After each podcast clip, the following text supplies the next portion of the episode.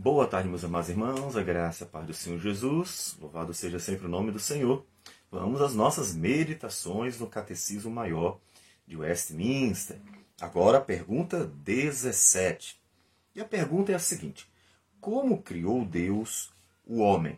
Segue-se a resposta.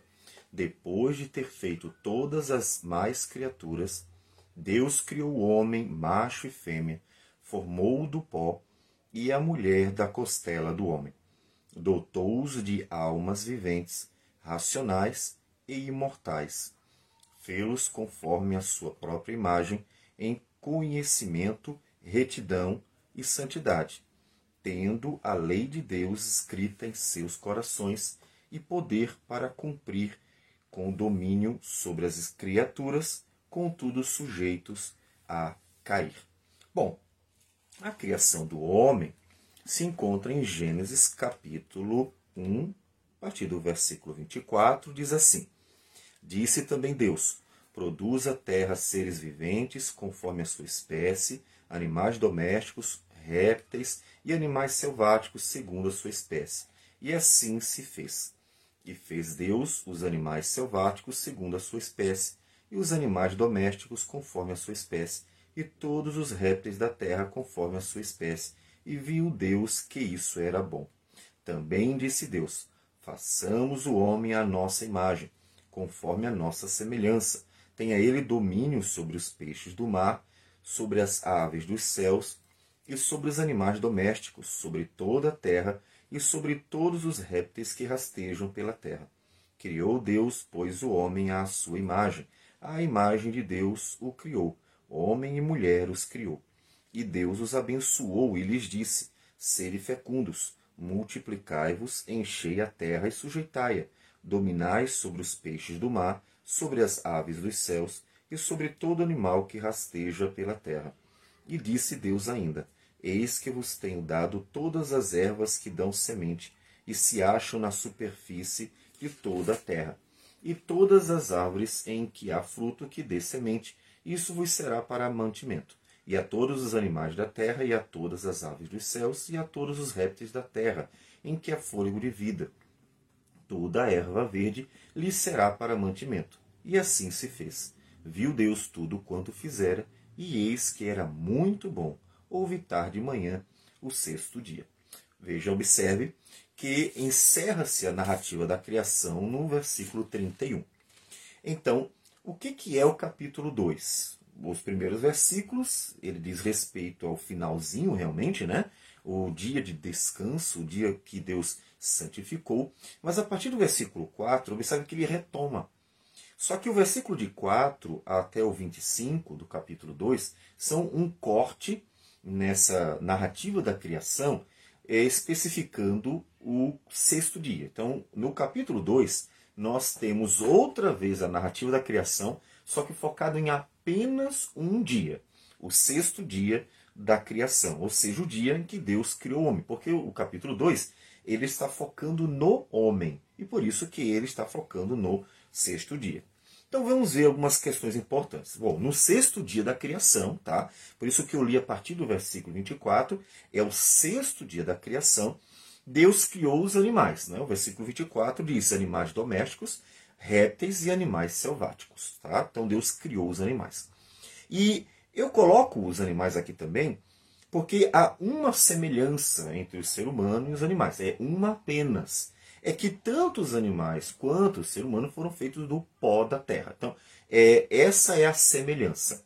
É o fato de terem sido criados do pó da terra. Então, a semelhança entre o animal e os, os animais e o ser humano é apenas essa daí. E então, a partir do versículo 26, Deus cria o homem. E nós vemos também no capítulo 2 como isso se deu. Nós vamos ver aqui alguns versículos também. E aí o quase o dia inteiro é destinado ao homem, diferente dos outros seres, que ele vai apenas falando, disse Deus, disse Deus, disse Deus. E aí as coisas vão surgindo Deus destina um tempo especial, uma forma especial para a criação do homem e da mulher. Então, observe que na criação do homem e da mulher, inclusive, há mais beleza, né? há mais detalhes, há uma dedicação maior, porque, inclusive, não apenas ele narra no capítulo 1, mas no 2 também com muito mais detalhes, inclusive. Capítulo 2, versículo 7 diz assim: Então formou o Senhor Deus ao homem do pó da terra, e lhe soprou nas narinas o fôlego de vida, e o homem passou a ser alma vivente. E aí ele começa a falar do jardim né, que Deus plantou, e a partir do versículo 15 ele diz: Tomou, pois, o Senhor Deus ao homem e o colocou no jardim do Éden para o cultivar e o guardar. E o Senhor Deus lhe deu esta ordem: De toda árvore do jardim comerás livremente, mas da árvore do conhecimento do bem e do mal não comerás, porque no dia em que dela comeres certamente morrerás. Então observe algumas questões. Primeiro, Deus criou o homem mesmo, sexo masculino, apenas o homem primeiro.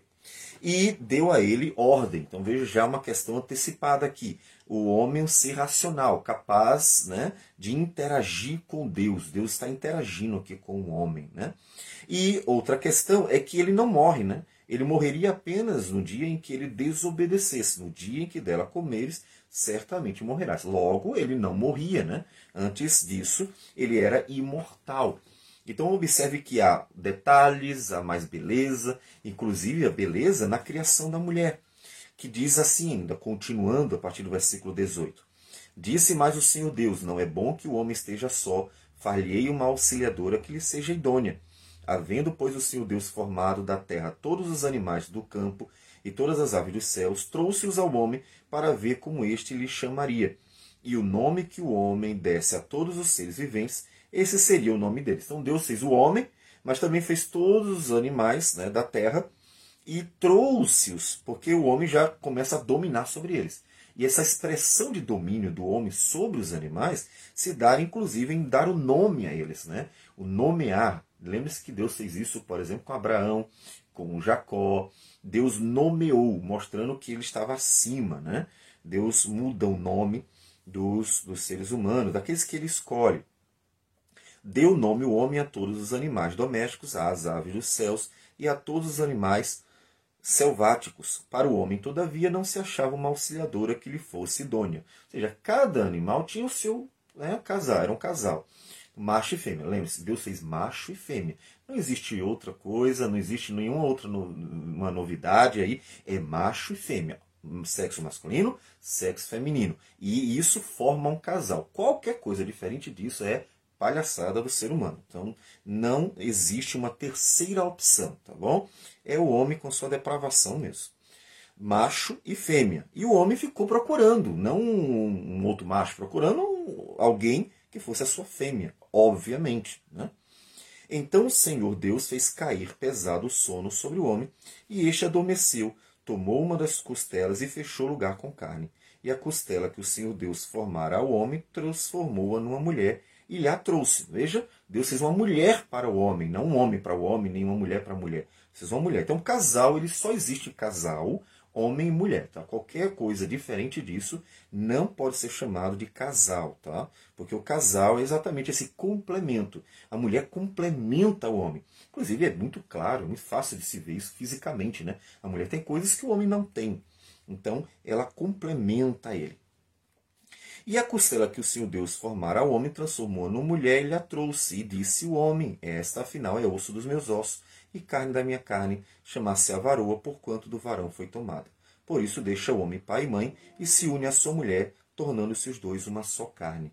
Ora, um e outro, homem e mulher, estavam nus e não se envergonhavam. Então observe que o homem foi feito né, com mais detalhes, bem mais detalhes. E toda a criação é dada ao homem. Veja que o homem dá nome à criação. Então toda a criação foi dada ao homem. E a mulher foi feita do homem. Observe que a mulher foi feita da costela e não do pó da terra. O homem foi feito do pó da terra. Deus soprou nele para que ele se tornasse alma vivente. E a mulher foi feita do homem. Então a matéria-prima da mulher não é o pó da terra, é o homem. Aí vocês, mas no final todos não voltam para o pó da terra? Claro, porque uma vez que a matéria do homem é do pó da terra e a mulher teve na sua matéria exatamente o homem, consequentemente ela é da mesma matéria do homem, né? Isso é uma consequência. Mas a ordem como as coisas acontecem é importante. O homem é feito do pó da terra, a mulher é feita do homem. Então eles são semelhantes, mas a ordem das coisas foi essa, né? O homem foi feito, então, como nós falamos, do pó da terra. Tanto que depois que ele vai cair em transgressão, no capítulo 3, versículo 19, diz assim: No suor do rosto comerás do, do teu pão, até que tornes a terra, pois dela fostes formado, porque tu és pó, e ao pó tornarás. A mulher que é, foi feita do homem termina também sendo pó e volta ao pó também. Observe também que houve uma maior solenidade, né? Quando Deus foi fazer o homem, Deus diz assim: façamos o homem à nossa imagem, conforme a nossa semelhança, e tenha ele domínio sobre a criação. Há uma certa solenidade, né? O momento é muito mais é, é, significativo quando Deus está fazendo o homem, né? do que quando ele cria as demais coisas. Ele vai só falando, haja, haja, haja, e vai criando tudo. O homem existe toda uma solenidade. E Deus diz que seja nossa imagem. Né? E ser imagem semelhança de Deus significa o quê? Né? A Bíblia fala várias vezes que o homem é a imagem e a semelhança de Deus. Um pouquinho mais à frente, em Gênesis 5, versículo 3, diz também: Viveu Adão 130 anos e gerou um filho à sua, à sua semelhança, conforme sua imagem ele chamou Sete. Veja que aí, quando o homem vai tendo filhos, esses filhos vão sendo a imagem do próprio homem. E esse homem foi feito à imagem de Deus. Né? E no Novo Testamento, inclusive, vai falar dessa restauração da imagem de Deus no homem. Né? E o que seria ser essa imagem de Deus no homem? Né? Veja, o homem é um ser racional, né? diferente dos outros seres vivos. O, o homem é um ser racional. Em Salmo 32, versículo de número 9, diz assim: Não sejais como o cavalo ou a mula, sem entendimento, os quais com freios e cabrechos são dominados de outra sorte não te obedece. Diferente do homem, né? como Romanos 12 diz que a gente também tem que mudar a transformação da mente. Né?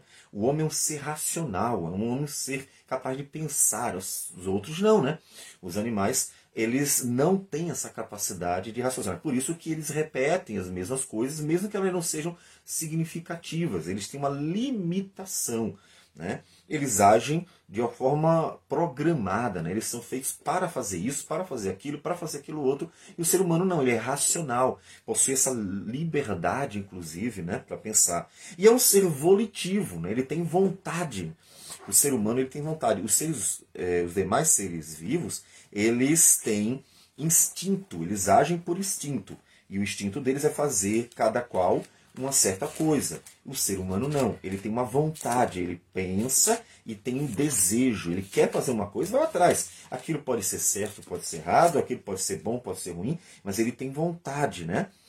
E João 1,13 diz: Os quais não nasceram do sangue, nem da vontade da carne, nem da vontade do homem. Falando dos filhos de Deus, né? Há uma vontade no ser humano, né? uma vontade. No caso do pecado, essa vontade termina sendo para o mal. E o homem também é um ser moral, né? É só olhar para os mandamentos. Em Romanos 2, do 14 e 15, diz que os gentios, não tendo lei, agem como se tivessem lei, porque a lei está no coração deles. E aí por isso que mesmo os povos que não conhecem a Deus, eles têm leis e conseguem né, é, agir, organizar a sociedade com toda essa ordem moral. Porque o ser humano é um ser moral. Isso é ser imagem de Deus. Então, é ser racional, pensar, é ser volitivo, ou seja, ter uma vontade, um desejo, querer algo para fazer aquilo ali. Ser moral, ou seja, ter uma, uma moralidade natural, por isso saber o que é certo e errado. E também um ser espiritual, né? Eclesiastes 12:7 diz que o corpo, a carne, volta ao pó, mas o espírito para Deus que fez. Né? Em Apocalipse 6,9 fala das almas daqueles que haviam morrido. Então, o ser espiritual. E por isso tem vida eterna. Assim, então, Deus criou o homem para a sua glória. E que a gente viva para a glória do Senhor. Vamos orar. Senhor Deus amado, obrigado por tudo. Colocamos nossas vidas nas tuas mãos e agradecemos por tudo receba a nossa oração. Em nome de Jesus. Amém, Senhor. Que Deus abençoe a todos e tenha um bom restante de dia.